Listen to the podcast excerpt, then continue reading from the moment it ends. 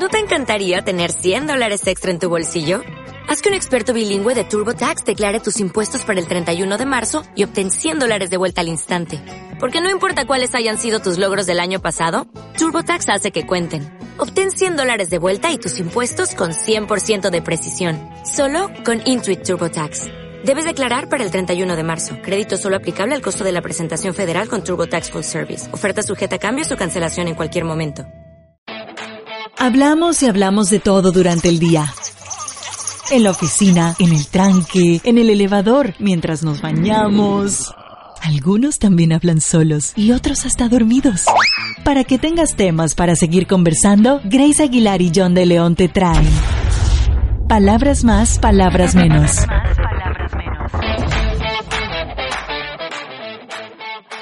Buenas, buenas, qué gusto saludarles y qué emoción que por fin se dio. Se hizo realidad el primer capítulo de nuestro primer podcast en esta nueva plataforma que es para ambos una nueva experiencia y un nuevo reto en esta primera temporada. Así es, yo y como dices, en esa experiencia de plataformas digitales y estamos aquí sobre todo para ilustrarles y llevarles mucha información súper útil, positiva, que les va a abrir un aprendizajes profundos y hablando de John, porque yo quiero hablar de John porque nos resulta muy difícil muchas veces hablar de nosotros mismos. Entonces John tiene más de 20 años en todo lo relacionado a comunicación social, que ahora está también incursionando en las plataformas digitales más que nada y adicional de ser comunicador social, pues le encanta mucho compartir temas innovadores, temas de todo tipo en la radio donde actualmente es locutor. Bueno, y yo les cuento sobre Grace, que ella tiene su blog semanal con artículos de lo más interesantes.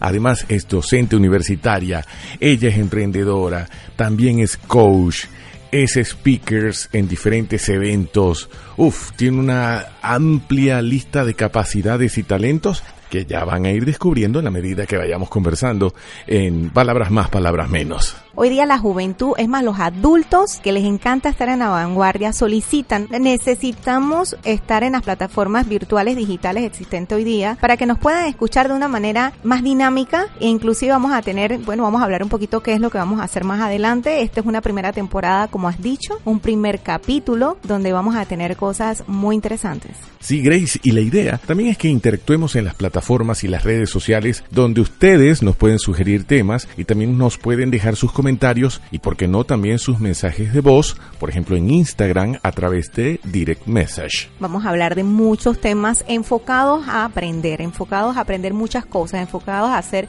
mejores empresarios, mejores personas, mejores líderes, mejores amigos y mejores compañeros. Entonces van a haber muchos temas, pero en este primer capítulo hemos elegido un tema particular que se llama cierres necesarios. Resultan muchísimas cosas que tenemos abiertas, o sea, tenemos muchas puertas abiertas y la gente no entiende o no entendemos la importancia de poder hacer esos cierres necesarios.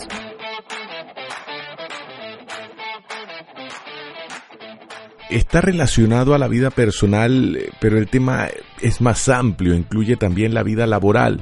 Bueno, yo les voy a contar, eh, hubo un momento en el que tenía eh, un equipo que liderar y tenía un colaborador muy buena gente, ¿eh? el muchacho, pero necesitábamos prescindir de él porque resulta que quien no hacía bien su trabajo cargaba a los compañeros con las tareas, dejaba muchos pendientes, se entretenía, eh, era un esfuerzo doble y triple el de todo el mundo porque había que estar supervisando lo que llevara el, el ritmo necesario. Pero también estaba el tema de, de, que sabíamos que tenía responsabilidad de familia, casa y tal vez esa es la línea que no lo hace tan fácil, que no hace tan fácil cerrar un ciclo con una persona, por darles un ejemplo. Como bien dices, aspecto de nuestras vidas, puede ser ese empleado que sabemos que ya sabe, tenemos que salir de él, ya no da más pero lo hemos posporgado. Hemos buscado esperando el momento preciso, porque siempre es el momento preciso para poder cerrar o romper algo y dejamos esa puerta entreabierta donde le damos la oportunidad que continúe pasando lo que no queremos que pase.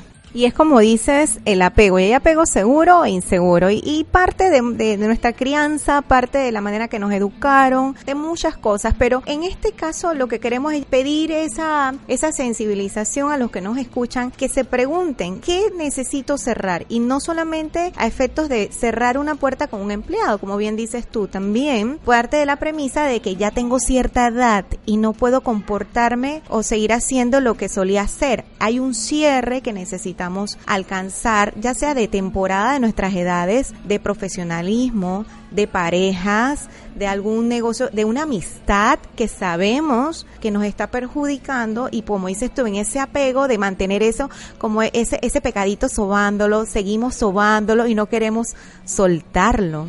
¿Por qué crees que nos cuesta tanto? ¿Por qué el miedo nos supera? Quiero mudarme, quiero viajar, quiero bajar de peso, quiero cambiar de trabajo, quiero mil cosas. Tenemos las aspiraciones, pero pueden pasar años antes de que nos atrevamos. Y es que sucede algo muy particular, es la incertidumbre. Cuando no sabemos qué va a pasar, si salgo de este empleado, no sé si el otro me va a funcionar igual o peor, así que prefiero apegarme a lo que tengo. Esa incertidumbre hace que no demos el paso porque el miedo a lo desconocido, el miedo a que si culmino y cierro esta puerta, no se me va a abrir otra igual. Y realmente eh, se ha comprobado que cuando tú tienes un vaso lleno, ya no hay para más. Sin embargo, si ese vaso está lleno, hay que ver de qué, qué tanto te es productivo, útil a tu vida. Si lo necesitamos vaciar para que vuelva a llenarse de algo nuevo. Y asimismo las puertas. Pero Grace, me, me, da vueltas en la cabeza al escucharte este tema de que influye mucho la crianza que tuvimos cada uno en casa, porque te encuentras con personas que se lanzan, que, que cambian de trabajo. Tiene que ver con la seguridad que recibiste en casa. Y hay dos ejemplos que te doy en ese sentido. Uno, resulta que cuando la madre o el padre tienen que salir de viaje y es un niño pequeño, un infante, no les dicen que se tienen que ir o simplemente cuando les dejan guardería, yo estoy aquí mismo no me voy y salen corriendo huyendo para que no los vean, pero no les enseñas de que hay un hay hay un espacio, hay una despedida, hay un lapso donde tú no puedes estar 24/7. Entonces, cuando tú no le enseñas que hay un apego seguro, es decir, me voy y voy a regresar, me tengo que ir para regresar. Cuando tú no le enseñas eso y ven que tú te vas, los, le has mentido, defrauda su confianza, por lo tanto viene una incertidumbre de no sé qué se hizo, va a volver, me dijo que estaba aquí. Igual que cuando hay pérdidas en los animalitos y que si la tortuga, tengo la tortuga por muchos años y llegaron los padres y vieron la tortuga que se,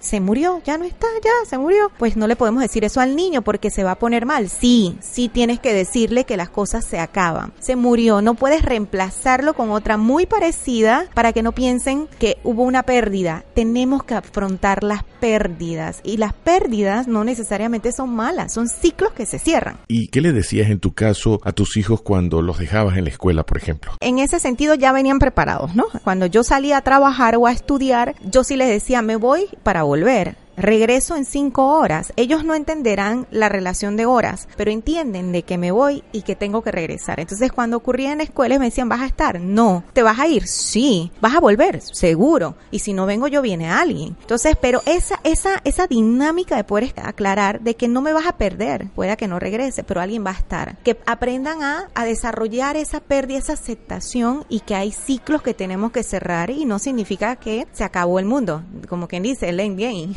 Ahora, tú eres docente, tienes muchos estudiantes y bueno, yo tuve a cargo a muchos muchachos y muchachas de, de esta generación millennial, centennial, y que tienen una facilidad para cambiar, para adaptarse, para modificar sus planes de vida. Eh, por ejemplo, mañana me quiero mudar de país, eh, la semana siguiente quiero trabajar en otra cosa, eh, al mes siguiente no le ven mayor problema hacer un cierre necesario lo que pasa es que hoy día los jóvenes o la nueva, sabías que la nueva generación, como ya se nos acabaron las letras de los Z, ahora la nueva generación son los alfa. Así que los alfa, sobre todo ellos, tienen un apego más seguro relacionado a no estar pendiente a los padres o pegado a los padres, porque ha captado su atención todas las habilidades tecnológicas que existen, todas las herramientas tecnológicas, y se saben entretener en eso. Sin embargo, el, el quizás el miedo, no vamos a decir el miedo, sino la preocupación pudiera darse cuando estos individuos individuos no tengan el acceso a la tecnología que tenían y van a sufrir una pérdida y la sufren. Es más, tú y yo la sufrimos. Se va la batería del celular, tenemos una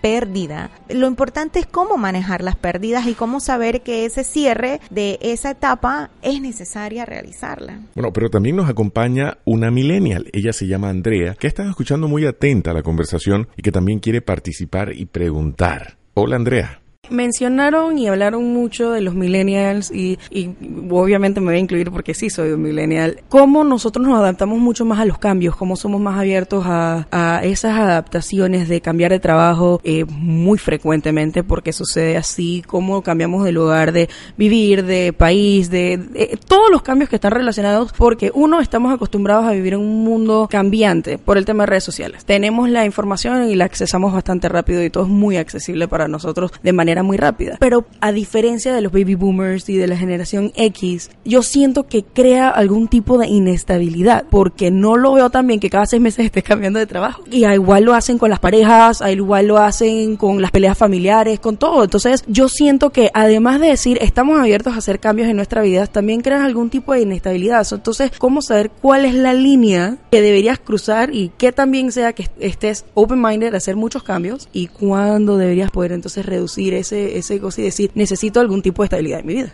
Dos cosas que considero. Uno, cuando ocurre con los millennials estas, estos intervalos de moverse de A, B, C y aprender en cada lugar y sentirse cómodos porque se sienten cómodos en los lugares que se mueven y en el entorno, es cierto, crea una inestabilidad o crea una no estabilidad a pertenecer a alguien y puede verse desde una perspectiva que tienen miedo a pertenecer. Entonces, cuando tienes miedo que a quedarte mucho tiempo en un lugar, puede que tengas miedo a perderlo. Entonces, cuando te acostumbras o amas o disfrutas lo que estás haciendo, no todo tiene que acabarse porque vaya mal, pero hay cosas buenas que tienen que acabarse. Y cuando se aproxima esa, ese final, tú dices, me voy, antes que llegue porque no soporto afrontar esa pérdida. Puede ser resultante a apegos inseguros. No me apego a nada para no tener que afrontarlo, llorarlo, perderlo, decidir o que me abandonen o que me dejen por haber estado tanto tiempo. Por lo tanto, yo no pertenezco ni a A, B y Z. Me disfruto en A, B, Z en todos los lugares y me puedo mover paralelamente. Pero es muy importante saber entonces distinguir esas líneas y que es bueno para mí, como tú lo dijiste, que es conveniente para ti y cuando no.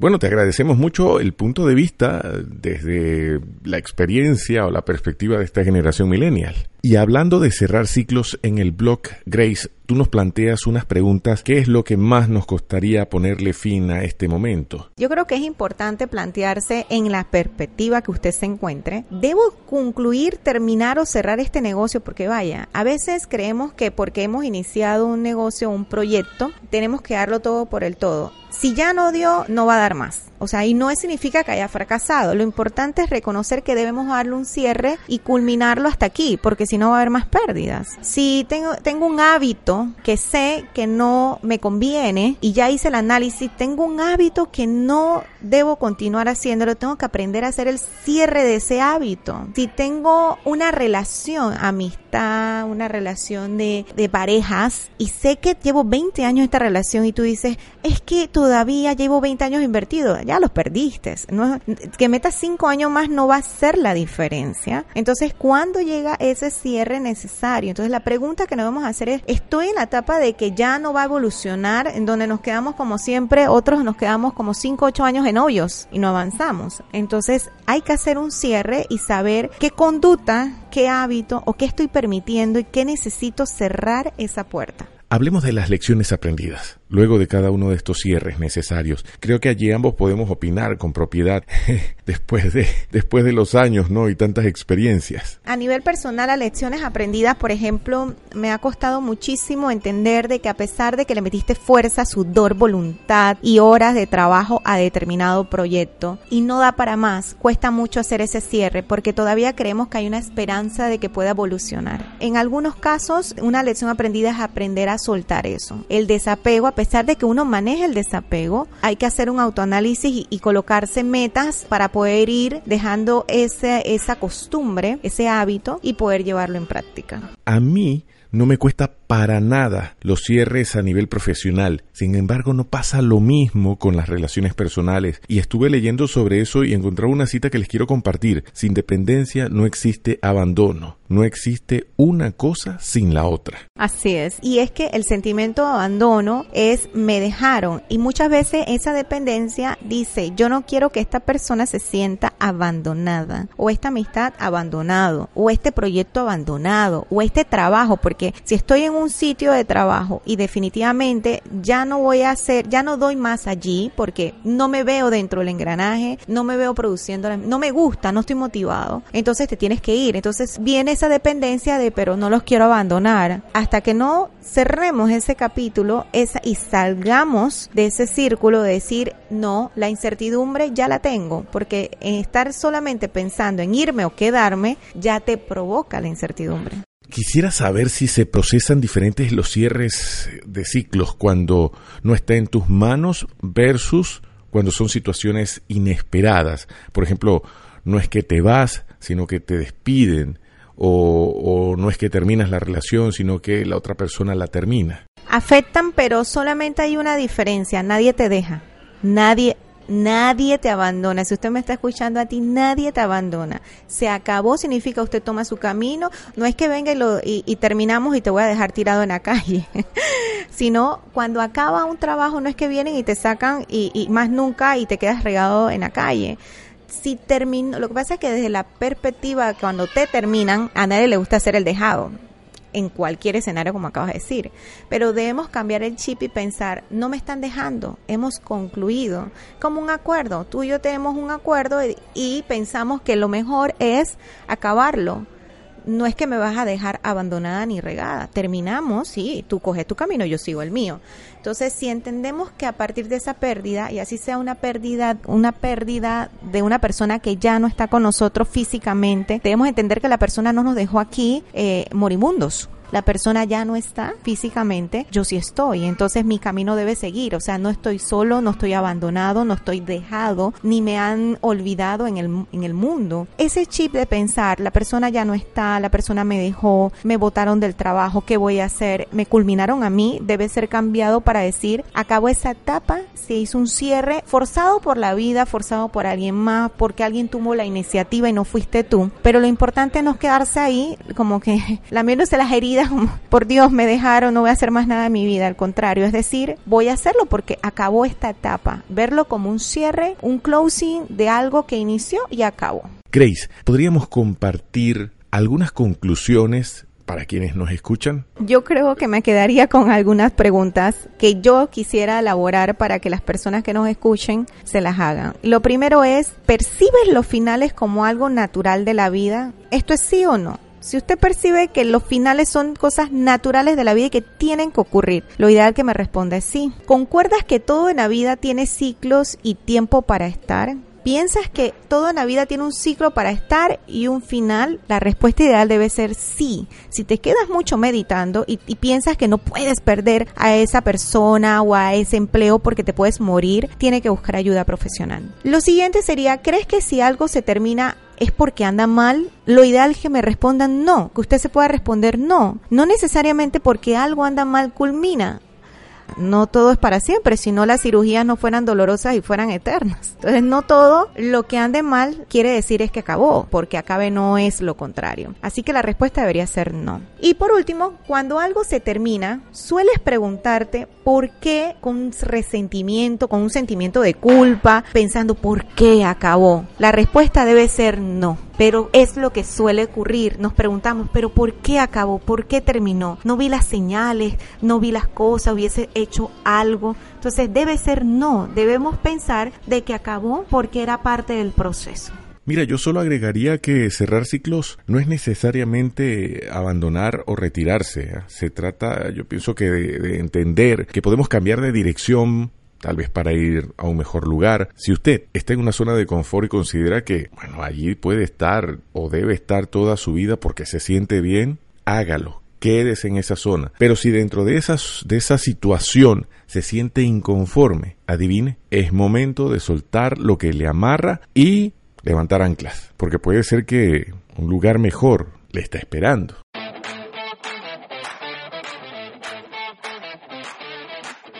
Bueno, hemos llegado al final eh, por ahora de este primer capítulo, primera temporada, así que déjenos sus comentarios en las cuentas de John de León Q en Instagram, Facebook, en el blog www.lado por Graceful, arroba Graceful 30 para que usted pueda seguirnos sus sugerencias de temas que quieren escuchar, cómo nos quieren ver y vamos a tratar de complacerles a todos. Así es, Grace. Nos escuchamos en el siguiente episodio.